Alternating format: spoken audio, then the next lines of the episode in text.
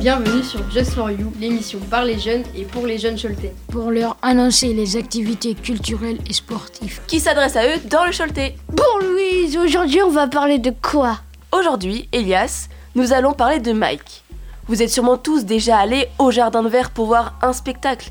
Et vous avez peut-être rencontré cet homme de l'ombre qui fait la lumière. Et le son Bonjour Mike. Bonjour Amine. Selon toi, en quoi consiste ton métier de régisseur? Alors mon métier de régisseur euh, consiste à hum, organiser euh, la technique Oui. euh, pour un spectacle dans le jardin de verre. Donc ça veut dire prévoir, anticiper, c'est un peu la même chose mais voilà. Donc organiser les besoins humains d'un spectacle, c'est-à-dire les techniciens, les régisseurs.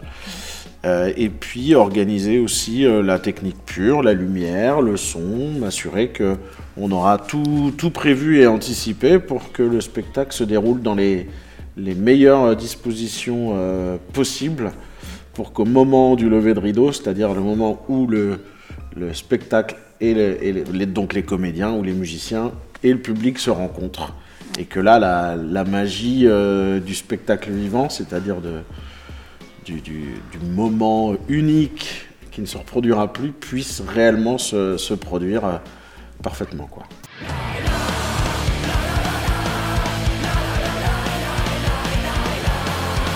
Donc, on sait que tu as travaillé avec différents grands groupes comme Takata Jones ou Orange, Blo- Orange Blossom. Mais euh, ça fait quoi de travailler concrètement avec des groupes aussi célèbres? Alors bah, à l'époque ils n'étaient pas très célèbres encore, mais Tagal Jaune c'était quand même un peu connu, mais euh, bah, ça fait quoi euh, Pas grand chose. en fait on peut être euh, fier, on peut aimer ce qu'ils font et tout ça.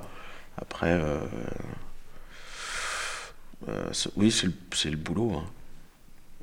Est-ce que tu as déjà été de l'autre côté, c'est-à-dire sur scène, pour voir un peu ce que, ressent, ce que peut ressentir l'artiste? Ah ouais, j'ai même, euh, j'étais même musicien à partir de 17 ans.